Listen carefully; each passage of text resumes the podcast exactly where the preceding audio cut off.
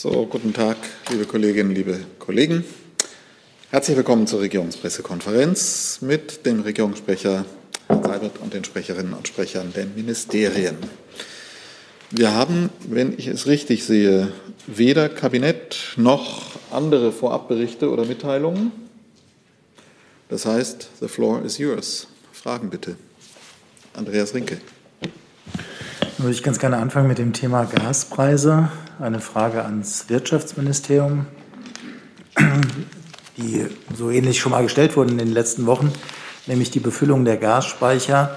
Ähm, es gibt ja jetzt zunehmend Warnungen, dass, äh, wir nennen uns jetzt wieder der kalten Jahreszeit, ähm, die Speicherkapazität oder die Speicherfüllung nicht ausreichen könnte. Deswegen hätte ich ganz gerne gewusst, ob sich bei Ihnen, wir haben ja immer bisher auf die Branche verwiesen, dass die das äh, selber regelt, bei Ihnen neue Überlegungen gibt, ob äh, man staatlicherseits aktiv werden muss, um die Speicher stärker zu befüllen. Ja, vielen Dank. Ich nehme gerne dazu noch mal Stellung. Die Versorgungssicherheit in Deutschland ist weiter hoch und die in Deutschland bestehende Nachfrage wird aktuell weiter vollständig im Markt bedient. Wir sehen derzeit ähm, daher keine Versorgungsengpässe. Natürlich müssen wir die Situation sehr genau und kontinuierlich beobachten, denn natürlich sehen wir aktuell eine weltweite Nachfrage nach Energie, nach Gas, nach Strom, die ähm, natürlich sehr, sehr hoch ist. Die Faktoren dafür hatten wir schon mal benannt. Es sind weltweite Faktoren und Einflüsse und die Gas Nachfrage steigt weltweit, auch unabhängig davon, was die einzelnen Länder für Energiemixe haben. Wir, wir, sehen hier ein weltweites Phänomen. Also egal, ob Länder sich sehr stark aus Kohle bedienen oder aus Gas oder aus Atom, wir sehen eine weltweite Nachfrage nach Gas und Strom. Und das hat ähm, einen Mix an Ursachen. Wir haben natürlich das Corona-Jahr, Corona-Krisenjahr 2020 mit einem weltweiten Einbruch von Gaspreisen, mit einem weltweiten Einbruch von Nachfrage die jetzt im Jahr 2021 mit dem weltweiten Anziehen der Konjunktur sich wieder in die Gegenrichtung bewegt und damit natürlich die Nachfrage sehr hoch ist, vor allem bedingt auch durch die starke Nachfrage in Asien. Zu Ihrer Frage zum deutschen Markt, also nochmal, die Versorgungssicherheit in Deutschland ist hoch. Die Gasspeicherfüllstände liegen Stand heute bei 75 Prozent. Ich hatte das in den vergangenen Wochen ja auch dargelegt. Wir waren hier vor einigen Wochen bei über 60 Prozent. Das hat sich dann in den letzten Wochen gesteigert. Wir sind jetzt bei 75 Prozent. Die 75 Prozent sind zugegeben immer noch niedriger als in Vorjahren, aber sie steigen wöchentlich an, wenn auch langsam. Wir hatten ähnliche Füllstände schon mal im Jahr 2015 und sind zumindest 2015 gut durch den dann anstehenden Winter gekommen. Insofern ist es aus unserer Sicht weiter natürlich notwendig, die Lage sehr genau zu beobachten, aber eben auch ähm, den Markt zu beobachten, der teilweise ja auch reagiert mit der Ausweitung von Norwegen und seinem Fördervolumen äh, in Norwegen. Zusatz, bitte. Darf ich kurz nachfragen? Sie haben ja eben darauf hingewiesen, dass der Markt teilweise reagiert. Es gibt ja in anderen Bereichen durchaus dann mal konzertierte Aktionen, entweder nationaler Ebene oder europäischer Ebene, dass es auch Appelle oder Aufforderungen an Erzeugerländer gibt, ihre Produktion auszuweiten, und zwar nicht nur Norwegen, sondern möglicherweise auch andere. Ist das derzeit geplant? Also Sie weisen sehr zu Recht auf die europäische Ebene hin und die Debatte ist natürlich auch europäisch zu führen. Die Europäische Kommission wird heute, ich glaube jetzt fast zur Stunde, ihre sogenannte Toolbox, also das heißt ihre Maßnahmen ähm, darlegen, die sie sieht, wie auf die aktuell steigende, äh, weltweit steigende Gasnachfrage reagiert werden kann, was kurzfristig, was mittelfristig möglich ist. Kurzfristig haben Sie recht, einige Länder haben hier nationale Maßnahmen ergriffen. Ähm, Wichtig ist für uns, und da stimmen wir mit der Kommission überein, dass mittelfristig für uns der Energiebinnenmarkt der Weg ist, um Dinge und Preise zu stabilisieren und natürlich der weitere Ausbau der erneuerbaren Energien der Importabhängigkeit reduziert und natürlich auch dämpfende Preiseffekte haben wird. Und lassen Sie mich vielleicht noch eine Sache zur parallelen Debatte sagen, jetzt nicht zum, zum Thema Gas und Gaspreise, sondern zum Aspekt Strom und, und Strommarkt und Strompreise. Da möchte ich noch mal ähm, auf das verweisen, was Minister Altmaier am Wochenende, am Sonntag gesagt hat. Er appelliert hier noch mal an alle und auch an, an alle Fraktionen, die auch aktuell natürlich äh, über Sondierungen verhandeln, für eine vollständige Abschaffung der EEG-Umlage. Ähm, eine vollständige Ab Abschaffung der EEG-Umlage könnte kurzfristig dämpfende Effekte haben und er hat deutlich gemacht, dass er sich hierzu auch nochmal an alle Fraktionen wenden wird, um eben diese vollständige Abschaffung der EEG-Umlage voranzutreiben. Bleibt äh, auch noch eine andere Debatte, auch das äh, hat er betont, was man im Blick haben muss. Man muss natürlich die einkommensschwachen Haushalte im Blick behalten. Und hier hat er auch gesagt, dass man sich sicher auch da Bestandteile nochmal anschauen muss, sei es jetzt das Wohngeld oder andere Bestandteile von Hartz IV. Das wäre jetzt nicht in der Zuständigkeit unseres Hauses, aber natürlich muss man sich auch da die Dinge genau anschauen. Jetzt habe ich den Kollegen rechts notiert, dann Herr Blank, Herr Scholke, Herr Jung und Herr Rinke nochmal. Bitte. Ja, vielen Dank. Ich würde gleich an die Frage von Herrn Rinke anschließen. Sie sprachen gerade nationale Möglichkeiten äh, von Maßnahmen da entgegenzuwirken an. Gibt es denn tatsächlich auch in der aktuellen Regierung noch Bestrebungen, da tatsächlich tätig zu werden? Also zum Beispiel, wie Sie gerade sagten, einkommensschwache Haushalte äh, zu entlasten oder wie anderswo in Europa möglicherweise äh, Energiepreise, Anstiege zu deckeln. Also ist da noch was geplant oder inwieweit muss man das auch einer neuen Bundesregierung dann erst überlassen? Also auch da vielleicht nochmal der Verweis auf das von Herrn Altmaier Gesagte. Wenn wir das Thema EEG-Umlage uns abschaffen, dann werden wir in dieser Woche am 15.10. ja zunächst einmal die Zahlen bekommen für die EEG-Umlage 2022. Wir rechnen dort mit einem Sinken der EEG-Umlage für 2022. Minister Altmaier ist wichtig, äh, das nicht als Einmaleffekt verpuffen zu lassen, sondern wirklich um die vollständige Abschaffung der EEG-Umlage zu sprechen. Und deshalb will er eben auf die Fraktionen zugehen, also auf CDU, CSU, SPD, Grüne, FDP. Weil wenn man natürlich über gesetzliche Maßnahmen nachredet, kann ein neuer Bundestag das natürlich tun, der sich ja demnächst konstituieren wird. Und über diese Möglichkeiten muss man eben sprechen. Und das hat Herr Altmaier angekündigt, dass er bereit ist, das zu tun. Mhm. Kurz Zusatz, aber die einkommensschwachen Haushalte, können die noch mit Maßnahmen der aktuellen Bundesregierung tatsächlich rechnen? Sie sagten, auch wenn das nicht vielleicht unbedingt im, nur im BMWI angesiedelt ist. Würde ich vielleicht gerne gern noch mal an die, an die Kollegen äh, verweisen. Also ähm, sei es nun Wohngeld oder Hartz-IV-Sätze, da müsste ich tatsächlich noch mal an, an die Kollegen im Arbeits- oder Innenministerium verweisen.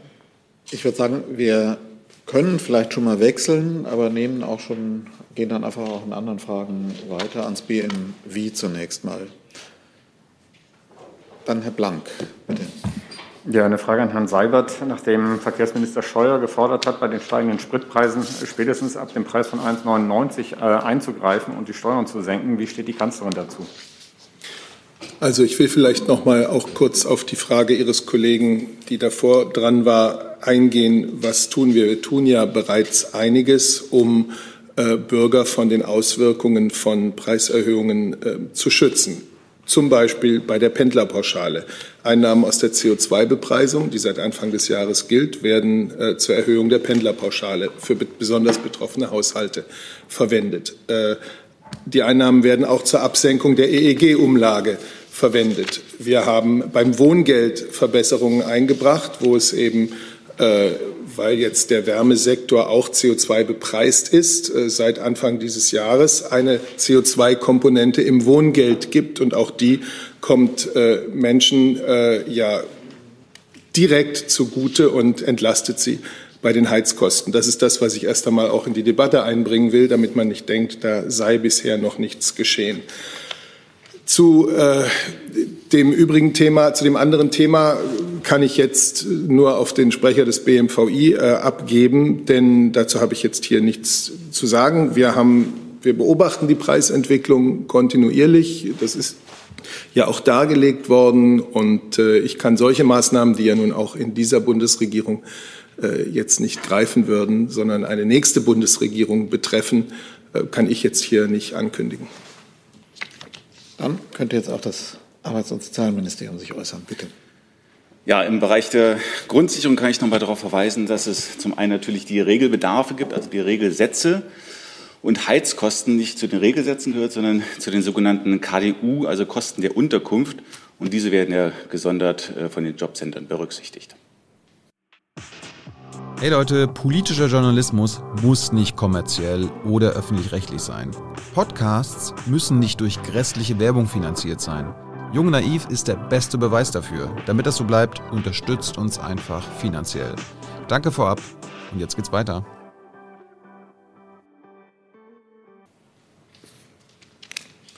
Gut, Herr Blank nochmal? Nee, Herr Scholk weiß dann dran.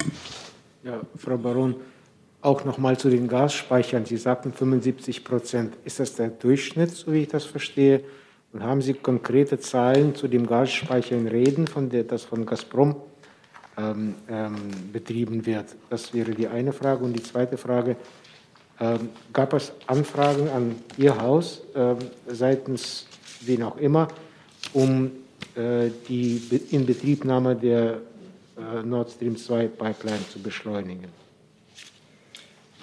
Also zu Ihrer ersten Frage, ja, die 75 Prozent betrachten alle Gasspeicher in, in, in Deutschland. Äh, da ist der Füllstand für, für all diese betrachtet, äh, in der Gesamtheit betrachtet bei 75 Prozent. Ähm, insgesamt gibt es in Deutschland äh, 20 äh, Gasspeicherbetreiber, die unterschiedliche Gasspeicher betreiben, auch in unterschiedlichen Konsortien der Füllstand jedes Einzelnen kann ich jetzt hier nicht äh, benennen, ist aber verfügbar am, am, Markt und bei den, bei den äh, Betreibern. Also das ist, äh, diese, diese Daten sind verfügbar. Die zweite Frage. Und ähm, beim, beim Thema Nord Stream 2 hatten wir uns hier ja auch schon geäußert. Ähm, es läuft aktuell das Zertifizierungsverfahren bei der Bundesnetzagentur.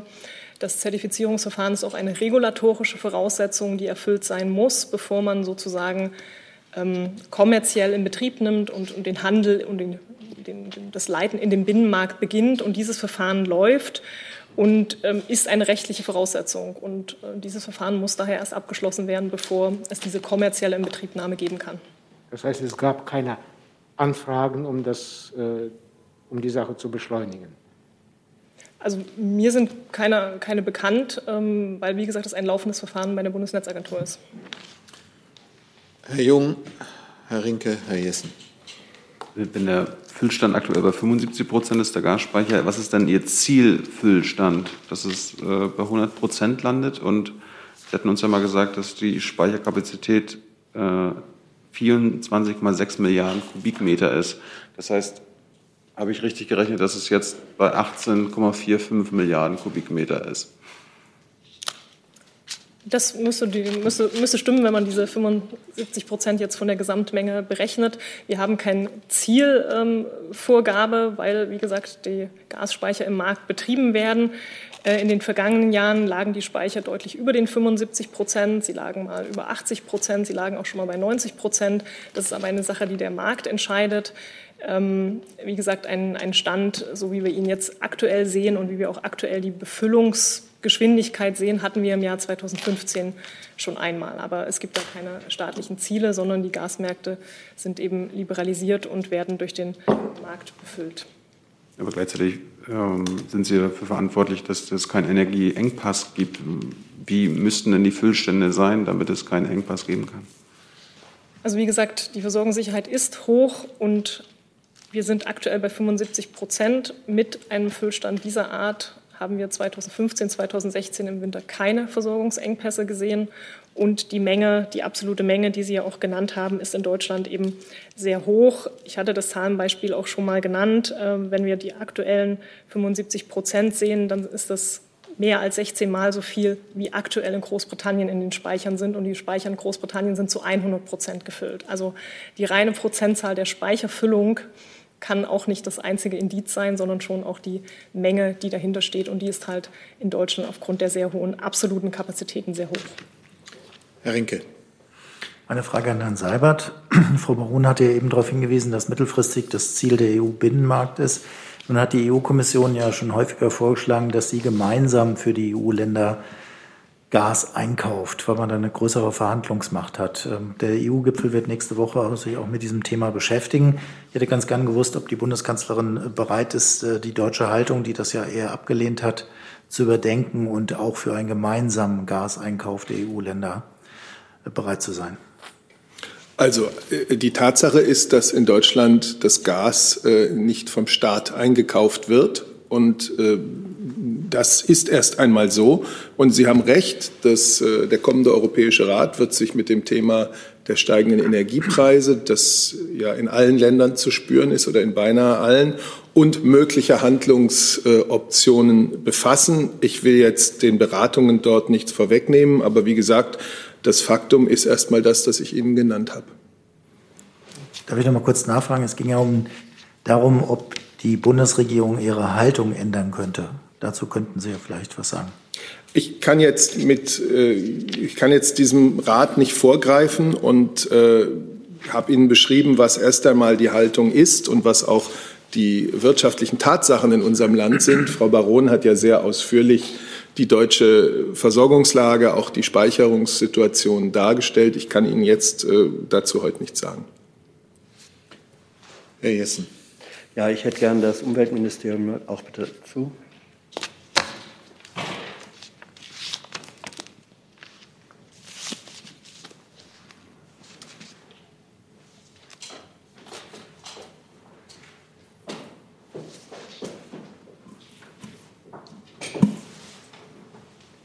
ans BMU und vielleicht auch ans BMW ähm, angesichts der Knappheit und äh, auch der Preissteigerung ähm, ist das eine Notwendigkeit oder äh, lenken Sie daraus eine Notwendigkeit ab, dass die kommende Regierung den Gasausstieg, den Erdgasausstieg vorantreiben muss?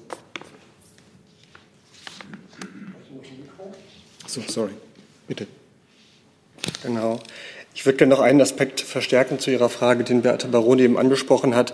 Der dämpfende Effekt, der, auch der, der dämpfende Effekt, was den Preis angeht, der aus dem Ausbau der erneuerbaren Energien kommt. Das ist ja im Grunde eine Erkenntnis, die, ähm, die relativ neu ist.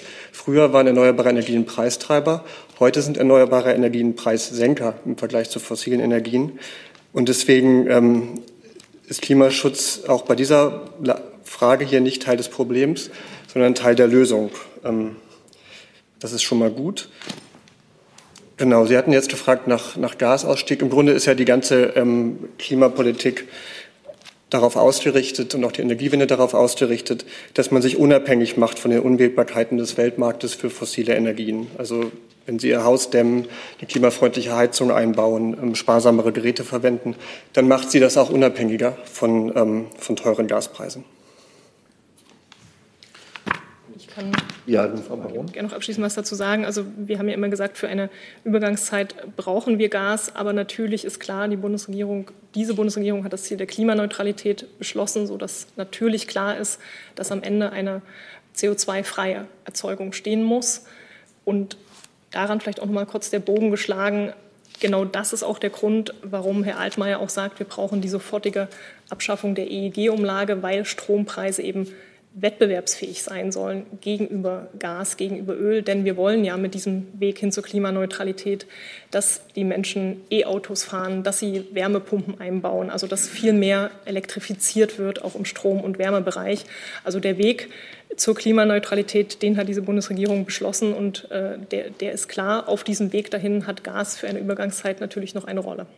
Die Frage war ja gewesen, ob angesichts der Preissteigerungen und der Unwägbarkeiten des Marktes, der vielleicht eben doch nicht alles regelt äh, oder nicht befriedigend regelt, ob der Ausstieg gerade aus Erdgas beschleunigt werden muss. Und wenn ja, in welcher, auf welcher Zeitachse, in welchem Zeitraum? Wenn Sie nach Zeitdaten und Strahlen fragen, muss darüber eine neue Bundesregierung beschließen diese Bundesregierung und der Bundesgesetzgeber hat den Weg zur Klimaneutralität bis 2045 ja im Gesetz festgeschrieben. Also diese Zielfahrt steht ja. Herr Scholz. unterstreichen. Achso. Sie noch mal ja, ja, ähm, eins zu eins ist, was ich auch gesagt hätte. Herr Scholker, bitte. Ja, ich habe auch eine Frage an beide Ministerien. Äh, äh, also was Klima und äh, die Energiesicherheit angeht, wie bewerten denn die, Ihre Häuser jetzt das französische Programm der äh, Mini-Reaktoren. Wäre das auch ein Weg für Deutschland? Sagen Sie den zweiten Teil. Wie bewerten wir das französische Programm und der was Min dann? Mini-Reaktoren. Äh, Mini Ach so, der Kernenergie mit den Mini-Reaktoren. Genau. Okay, gut. Ja, kann ich gerne zu, zur Stellung nehmen. Ähm, vielleicht allgemein zur, ähm, zur Atomkraft. In Europa gibt es das Prinzip der nationalen ähm, Energiesouveränität. Also Mitgliedstaaten entscheiden eigenständig darüber, welchen Energiemix sie haben. Das, das respektieren wir auch, ähm, erwarten aber auch, dass unsere Partner das respektieren. Was europäisch geklärt wird, ist die Frage, ähm, was ist eigentlich eine nachhaltige Investition? Also ist Atomkraft eigentlich nachhaltig? Das ist wichtig für, für Finanzmärkte und für die Frage, was in nachhaltigen Finanzprodukten drinsteckt. Aus ähm, deutscher Sicht ist es klar, dass ähm, Atomkraft niemals Teil von nachhaltigen Finanzprodukten sein kann. Denn was wäre ein Ökolabel eigentlich noch wert, wenn sich dahinter Atomkraft verbirgt?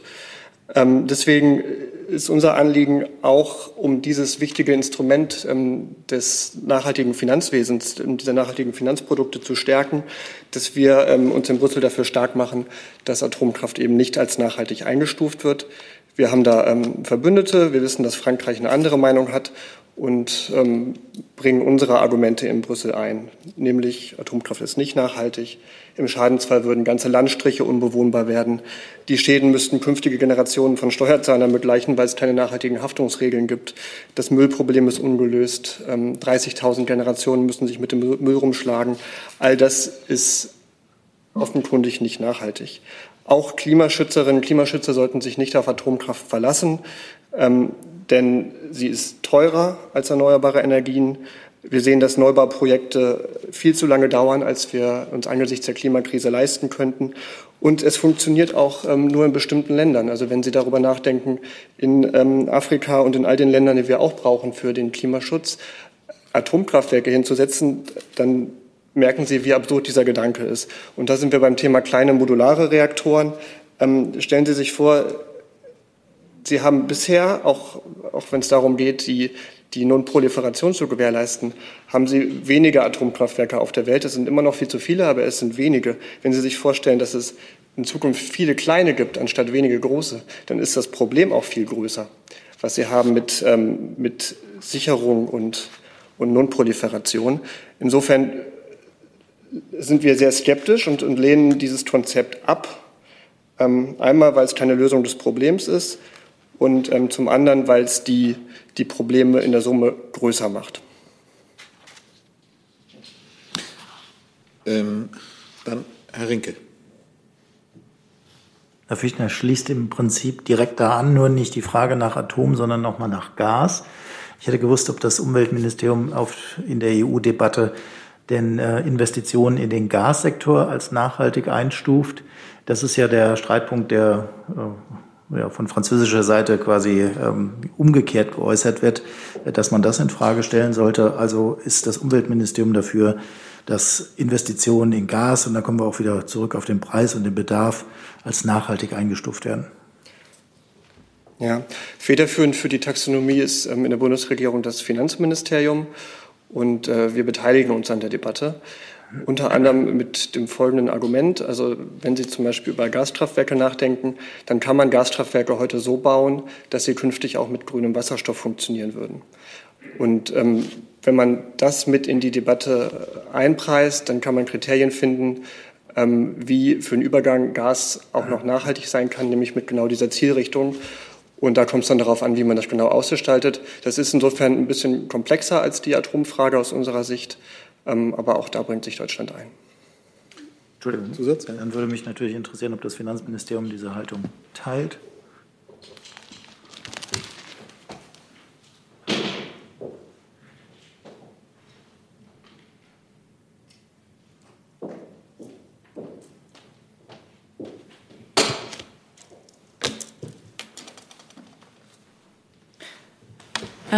Also ich kann mich dem, was Herr Fichtner gesagt hat, auch hier nur anschließen. Wir haben zu dem Thema als äh, Bundesregierung an dieser Stelle ja schon mehrfach gesprochen und die jeweiligen Führen wieder ähm, vorgetragen. Das ist bekannt, da habe ich keine Neuigkeiten hier zu berichten. Darf ich da nochmal nachhaken? Mhm. Und das wird sich jetzt auch nicht ändern mit der Bildung einer neuen Bundesregierung. Ich frage natürlich deswegen nach, weil Ihr Finanzminister als Kanzler gehandelt wird. Also bleibt es dabei, dass der Finanzminister dafür ist, dass Gasinvestitionen als nachhaltig eingestuft werden? Auch da kennen Sie wahrscheinlich die Antwort schon, dass äh, wir hier für die aktuelle Bundesregierung sprechen und ich nicht für zukünftige Pläne mich an dieser Stelle äußern kann. Aber der aktuelle Finanzminister mal, ist dafür. Ich würde noch mal anmerken, dass die Frage jetzt nicht weniger komplex war als meine Antwort eben.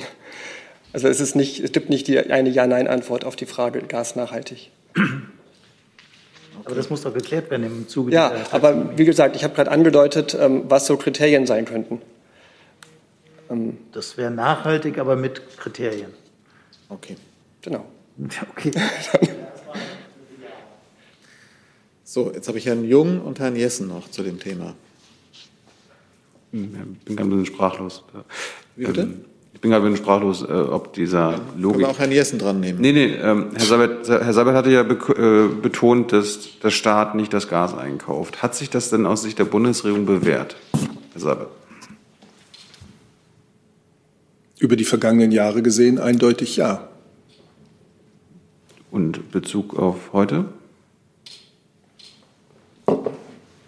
Die Antwort ist ja. Und äh, die Gründe für Veränderungen auf dem Gasmarkt, Preisentwicklungen sind hier jetzt ausführlich beschri beschrieben worden. Es ist übrigens auch äh, gesagt worden, ich glaube, es ist schon gesagt worden, dass ja das Gute in Deutschland ist, dass wir hier viele ganz langfristig ausgelegte äh, Lieferverträge haben. Also dass für viele Endkunden die hohen Preise auf diesen Kurzfristmärkten im Moment äh, gar nicht so unvermittelt durchschlagen. Dann Herr Jessen. Dann ja, Lernfrage ans BMU ist äh, für das BMU eigentlich, so wie für das Wirtschaftsministerium eigentlich auch, Erdgas eine Brückentechnologie äh, zur Beendigung der fossilen. Hintergrund ist ja auch, dass sich äh, in jüngerer Vergangenheit herausgestellt hat, dass die Methanausstöße sozusagen insgesamt die Erdgasbilanz fast in die Nähe von Kohle und Erdöl in der CO2 in der Klimaemission bringen. Ja, das muss man sich differenziert angucken mit Blick auf die einzelnen Verwendungszwecke. Ähm, Methanemissionen sind ein wichtiges Thema, da gebe ich Ihnen recht, ähm, die man aber auch gut angehen kann. Ähm, also Verwendungszweck, wenn ich an ein Stahlwerk denke und ein Stahlwerk, was bisher, bisher Kohle einsetzt, ähm, dann die Infrastruktur aufbaut, ähm, die hinterher, sodass hinterher Stahl mit grünem Wasserstoff produziert werden kann. Es aber noch keinen grünen Wasserstoff gibt, dann ist Erdgas ähm, eine gute Brückentechnologie, weil man kann mit derselben Anlage Erdgas oder grünen Wasserstoff verwenden und hinterher grünen Stahl produzieren. Der ist dann halt zwischenzeitlich, wenn es noch Erdgas ist, eben noch nicht grün, aber dann ist die Infrastruktur schon mal da. Und es ist eben diese gigantische Infrastrukturaufgabe, wo wir nicht warten können, bis der grüne Wasserstoff in ausreichender Menge zur Verfügung steht. Das ist ein Beispiel, wo Erdgas ähm, eine nötige Brückentechnologie ist. Das sagen Ihnen auch ähm, renommierte Klimawissenschaftler. Bei anderen Fragen also sollte man jetzt ähm, neue Erdgasheizungen einbauen, wenn man auch Wärmepumpen, einbauen kann. Da würden wir die Wärmepumpe empfehlen. So, da wir jetzt eine halbe Stunde darüber gesprochen haben, würde ich mal das Thema wechseln. Gehen wir davon aus, dass auch einige Fragen, die da von außen sich nochmal auf Preisentwicklung, Maßnahmen der Bundesregierung bezogen in der umfänglichen Behandlung des Themas beantwortet sind. Ähm, Frage von außen, von Dega Akal von Deutsche Welle Türkisch an Herrn Seibert. Wird die Bundeskanzlerin äh, bei ihrem Besuch in der Türkei außer Präsident Erdogan auch Vertreter von Nichtregierungsorganisationen, Menschenrechtsorganisationen oder Oppositionspolitiker treffen? Ja, wie bei den anderen äh, Besuchen in der vergangenen Zeit wird sie auch bei diesem Besuch sich ganz auf die Begegnung mit dem äh, türkischen Staatspräsidenten konzentrieren.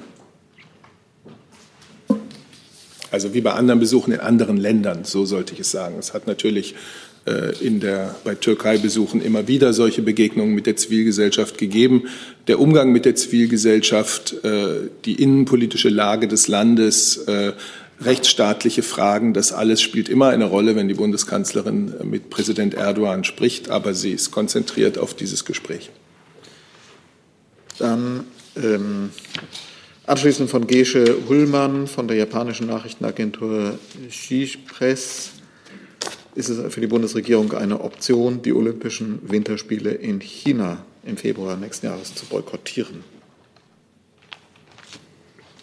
Ich glaube, das Sportministerium, sprich das Innenministerium, hat sich dazu immer mal wieder geäußert. Äh, ich glaube, wir kommentieren solche Aussagen grundsätzlich nicht. Dann äh, Herr Scholker, Themenwechsel. Eine Frage an Herrn Lorenz. Ähm, ich habe noch mal das Protokoll von Montag äh, nachgelesen. Es geht um äh, die Schleusung äh, oder Grenz illegale Grenzübertritte. Sie haben dann äh, gesagt, dass die äh, Bundespolizei also auch Ermittlungen auch gegen mögliche Organisatoren bzw. Hintermänner führt.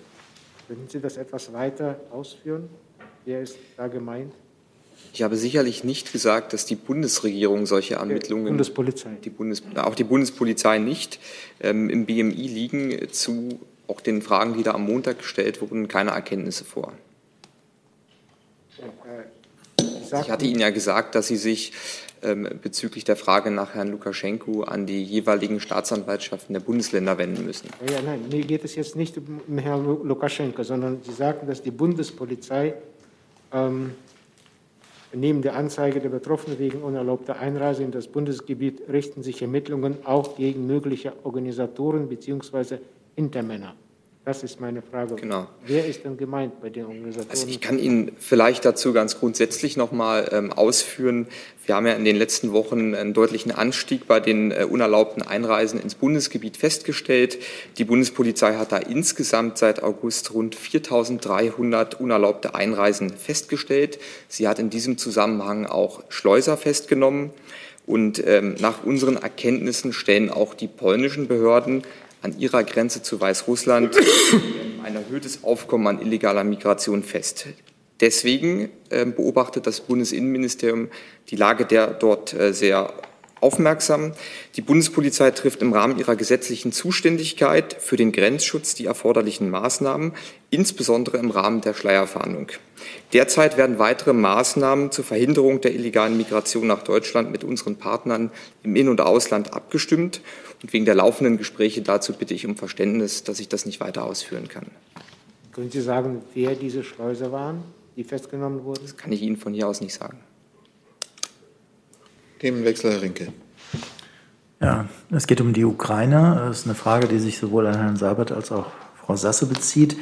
Ähm, Herr Seibert, die Bundeskanzlerin hat ja noch mal wegen eines möglichen Normandie-Formattreffens äh, telefoniert mit dem ukrainischen und auch dem russischen Präsidenten. Ich hätte ganz gerne Ihre Einschätzung gewusst, wie groß die Chancen sind, äh, dass das noch in ja, der Amtszeit der Kanzlerin, also sagen wir mal den nächsten Wochen, zu einem Spitzentreffen kommen kann. Und Frau Sasse ergänzend dazu, gibt es Planung für ein Außenministertreffen auf Normandie-Ebene? Ja, es ist richtig. Die Bundeskanzlerin und der französische, äh, der französische Präsident, muss man sagen, haben zunächst mit Präsident Zelensky und im Anschluss dann mit Präsident Putin telefoniert. Es gibt ja zwischen Deutschland und Frankreich eine, eine totale Übereinstimmung in der Forderung, wirklich die Minsker Vereinbarung und auch die Beschlüsse des Pariser Gipfels von 2019 umfassend und vollkommen äh, umzusetzen. Nun war das eben auch das Thema mit den beiden Präsidenten.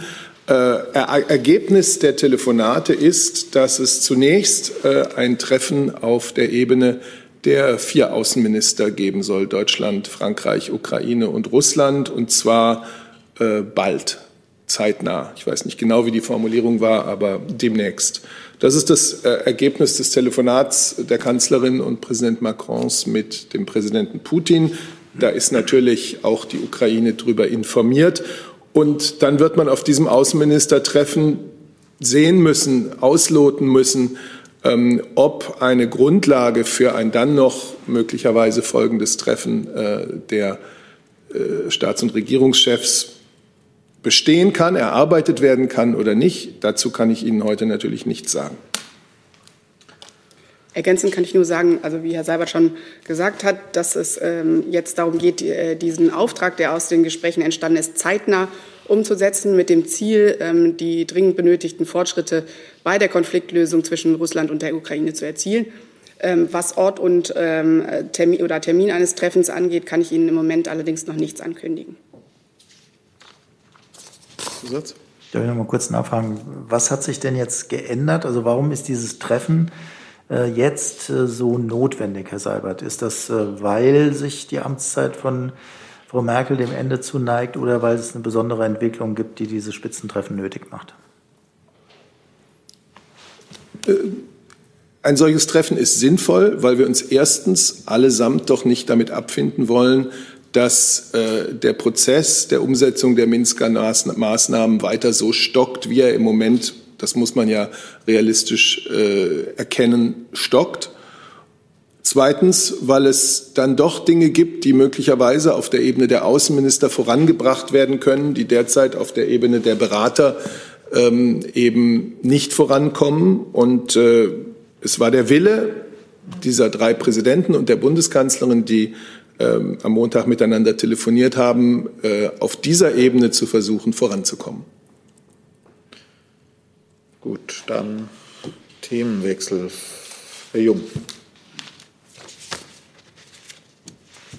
Ganz kurz mal zum Türkei-Besuch. Äh, wird sich die Kanzlerin denn für die eingesperrten Journalisten und Journalistinnen in der Türkei einsetzen bei Herrn Erdogan? Ich habe gesagt, dass Fragen von Bürgerrechten, Umgang mit der Zivilgesellschaft und alles, was sozusagen unter diesen Themenschirm passt, immer auch Gesprächsthema waren und sind, wenn die Bundeskanzlerin mit Präsident Erdogan oder wenn überhaupt äh, Vertreter der Bundesregierung mit Vertretern der türkischen Regierung zusammentreffen. Darüber hinaus kann ich heute dem Gespräch nichts äh, vorwegnehmen. Gut, ich will jetzt nicht zu sehr springen. Nochmal dazu? Das hat man eigentlich abgeschlossen, ausnahmsweise. Ja, ans, ans Auswärtige Amt, wie viele deutsche bzw. deutsch-türkische Journalisten und Journalistinnen sind aktuell in türkischen Gefängnissen und wie viele haben konsularische Betreuung?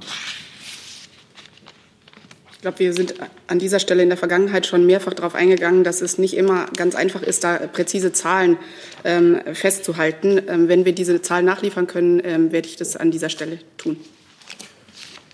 So, dann Themenwechsel, Frage ans Gesundheitsministerium von Herrn Reitschuster. Zum einen werden Geimpfte auf Intensivstationen regelmäßig, äh, routinemäßig auf Corona getestet. Und zugleich auch die zweite Frage, Vergleich mit der Situation in Dänemark. Er verweist darauf, dass die Impfquote vergleichbar ist. Warum ergreift die, warum handelt die Bundesregierung nicht so wie die dänische Regierung? Zunächst einmal zum äh, Testregime in Krankenhäusern. Dazu ist zu sagen, es gibt ja bei der Aufnahme in ein Krankenhaus ähm, bereits ein äh, Testverfahren, das da etabliert ist. Das heißt, äh, Patientinnen und Patienten müssen sich oder werden vor Aufnahme in ein Krankenhaus getestet inwieweit jetzt äh, möglicherweise klinische Befunde oder ähm, ähnliches dann zu weiteren Tests dann veranlassen. Das obliegt dann natürlich immer den zuständigen Ärztinnen und Ärzten im Krankenhaus. Und äh, zur zweiten Frage der äh, vergleichbaren Impfquote Dänemark, Deutschland. Wir haben uns ja wiederholt an dieser Stelle hier dazu geäußert. Wir sind bei weitem noch nicht dahin, äh, bei weitem noch nicht da, wo wir hinwollen mit äh, der Impfquote und auch noch nicht da, um jetzt tatsächlich äh, diese Pandemie für beendet zu erklären. Äh, wir haben zurzeit, ich muss jetzt tatsächlich noch mal gucken, eine Impfquote von 68,6 ähm, beziehungsweise 65,4 der, der vollständig Geimpften. Und äh, das ist weit davon entfernt, was äh, Dänemark tatsächlich hat.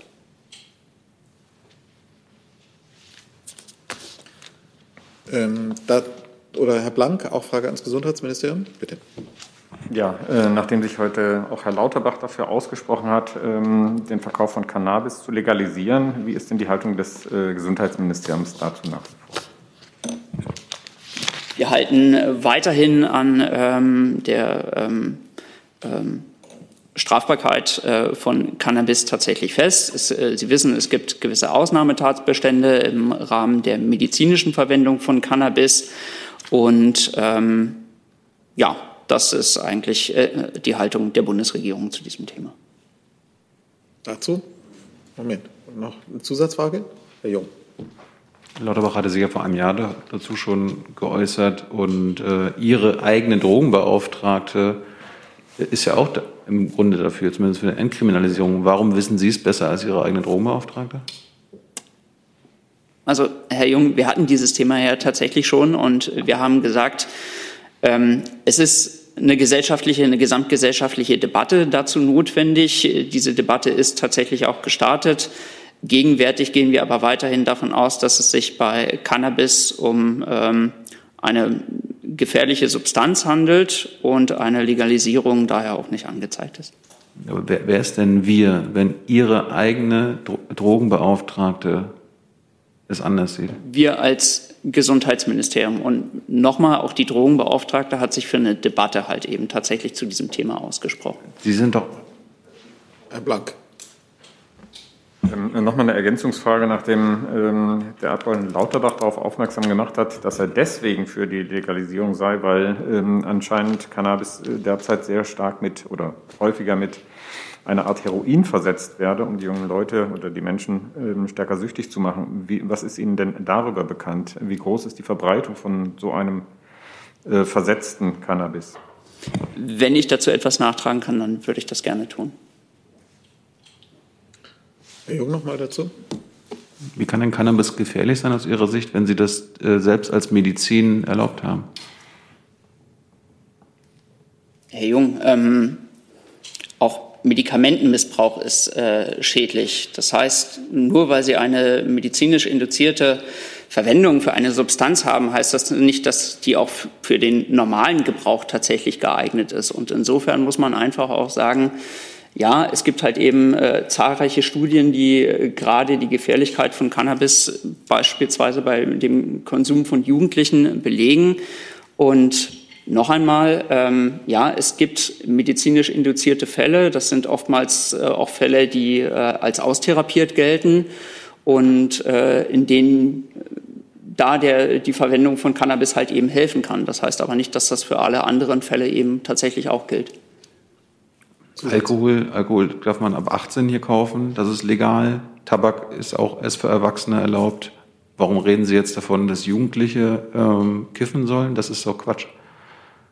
Also darum geht es doch bei der Legalisierung jetzt nicht, sondern legales Gras für Erwachsene. Also äh, Warum kommen mal, Sie jetzt ich, mit den ich, Jugendlichen? Nein, ich, naja, also das war jetzt halt eben tatsächlich ein Beispiel ähm, für für die Gefährlichkeit halt eben von Cannabis. Aber es gibt natürlich zahlreiche weitere Studien halt eben auch, die nahelegen, dass es sich bei Cannabis keinesfalls um eine äh, komplett ungefährliche Substanz handelt. Und auch zum Thema Alkohol und äh, Nikotin haben wir uns natürlich hier ähm, vielfach äh, geäußert. Äh, nicht alles, was aus gesundheitspolitischer Sicht vielleicht sinnvoll oder angezeigt wäre, lässt sich auch tatsächlich durchsetzen. Das muss man einfach mal so klar sagen. So, haben wir weitere Themen noch?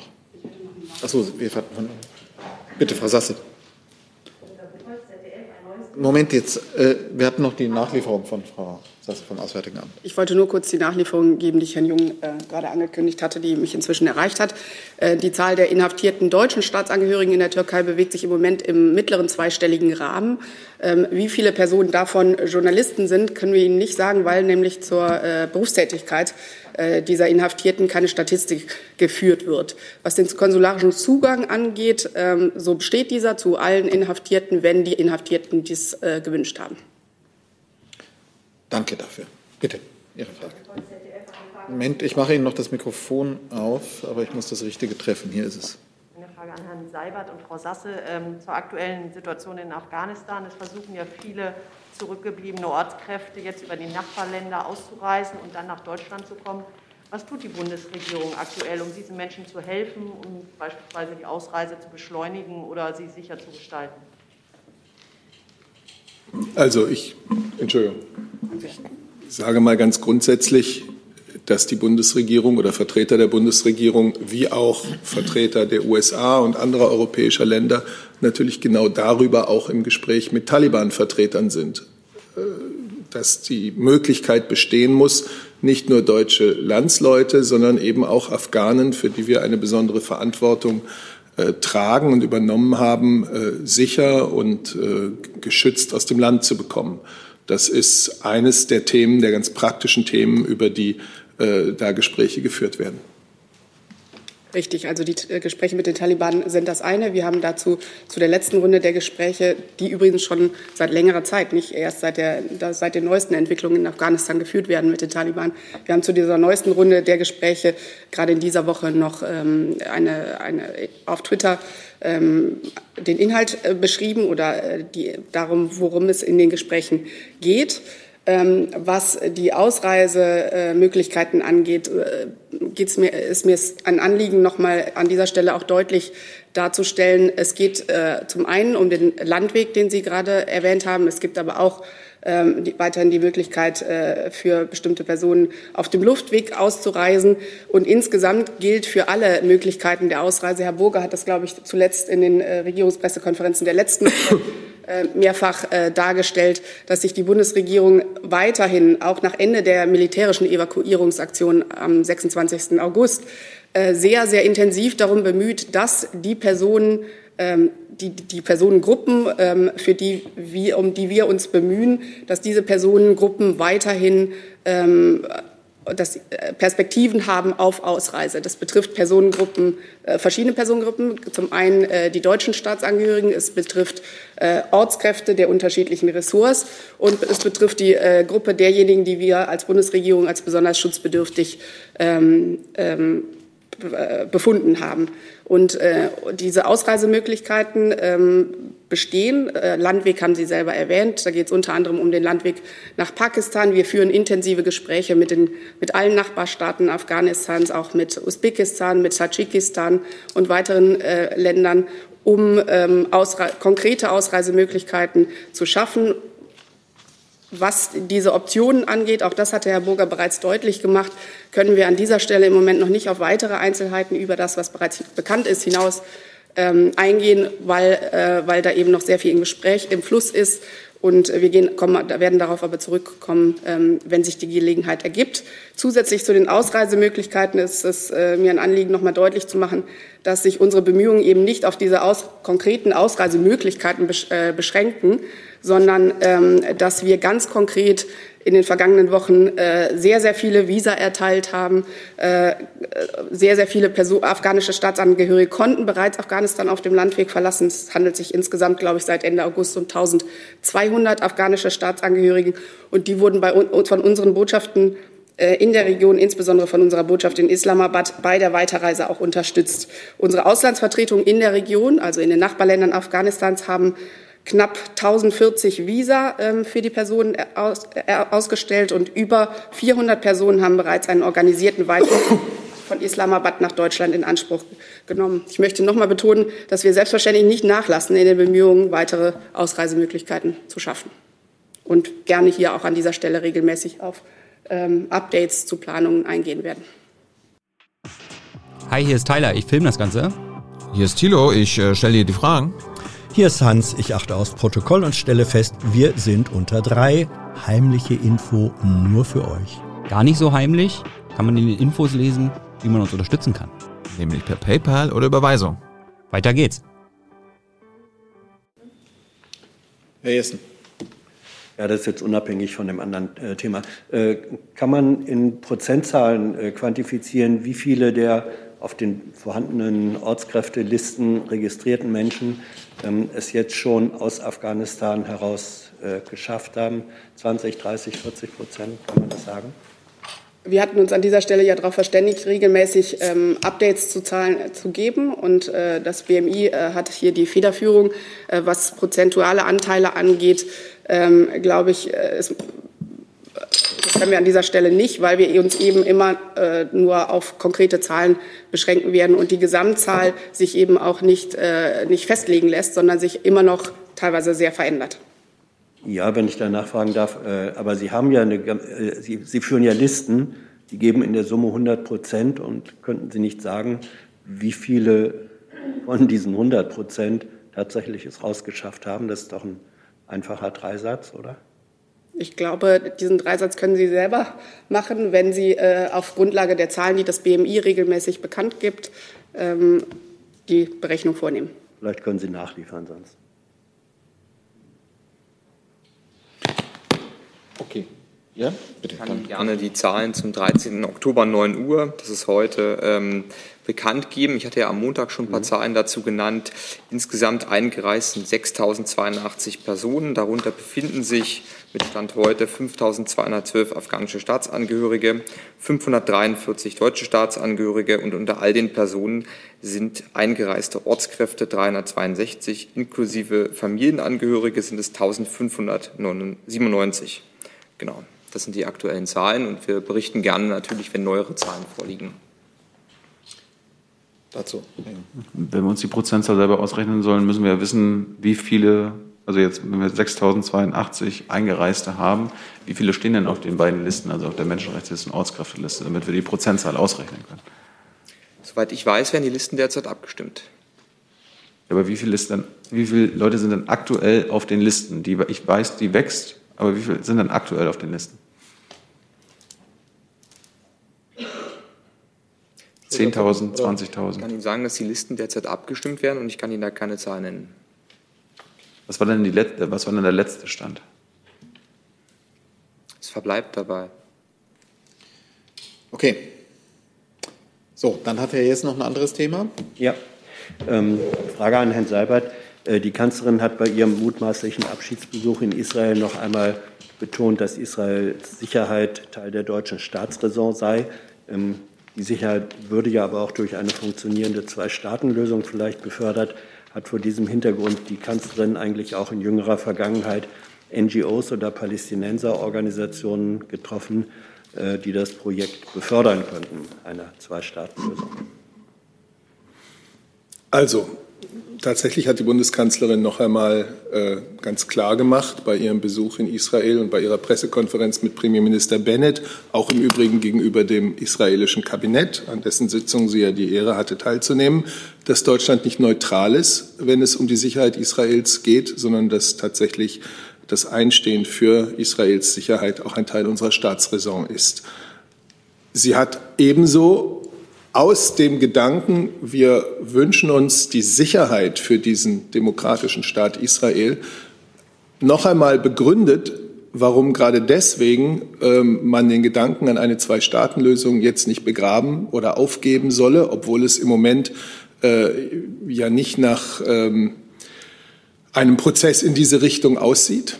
Äh, dieser Gedanke ist gerade der hat zwei, zwei Pfeiler sozusagen. Der eine ist natürlich die Anerkennung, dass äh, die Palästinenser ebenso das Recht haben, in einem eigenen äh, Staat zu leben und in Sicherheit zu leben. Und der andere Gedanke ist der, den sie betont hat, äh, dass wir eben aus unserem Eintreten für Israels Sicherheit heraus glauben, dass dieses der beste Weg wäre, Israel in dauerhafter, guter und sicherer Nachbarschaft zu einem palästinensischen Staat äh, eben eine gute Zukunft zu geben. Das ist äh, die Argumentation. Äh, und was ihre zwei, den zweiten Teil Ihrer Frage betrifft, hat sie immer wieder, ich kann Ihnen jetzt nicht, äh, also nicht jetzt bei dem Israel-Besuch, aber sie hat immer wieder natürlich mit den Vertretern der palästinensischen Autonomiebehörde gesprochen.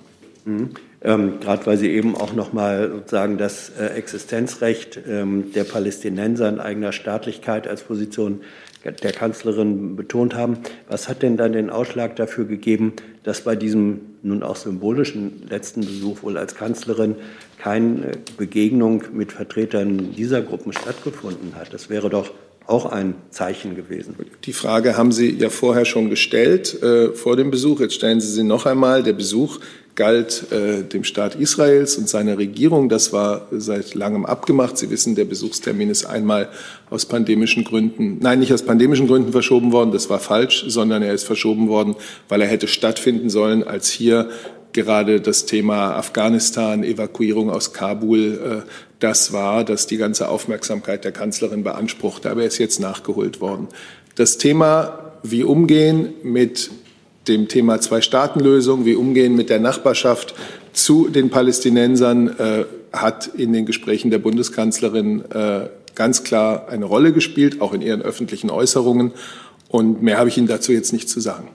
Ich hatte, wenn ich das noch sagen darf, Sie haben recht, ich hatte vor dem Besuch danach gefragt und jetzt auch wieder. Da habe ich mich daran orientiert, dass ich gelegentlich ja vom Regierungssprecher höre, dass sich im Verlauf von Besuchen noch weitere Gespräche ergeben. Gut, ich sehe keine weiteren Fragen mehr. Dann habe ich von außen noch abschließend von Herrn Reitschuster den Hinweis, dass ich seine Frage vorhin beim Blick auf Dänemark auf einen Vergleich der Impfquote insgesamt und nicht täglicher Impfquoten bezogen habe. Ich weiß nicht, ob das an Ihrer Aussage etwas ändert. Nee, Nein. nicht, weil ähm, die Impfquote, die ich jetzt durchgegeben habe, die ist ja der aktuelle Stand und auch die rechtfertigt so. eine ähm, aus unserer Sicht noch keine Aufhebung der Maßnahmen. Okay, prima. Damit sind wir am Ende dieser Regierungspressekonferenz. Vielen Dank für Ihren Besuch bei uns.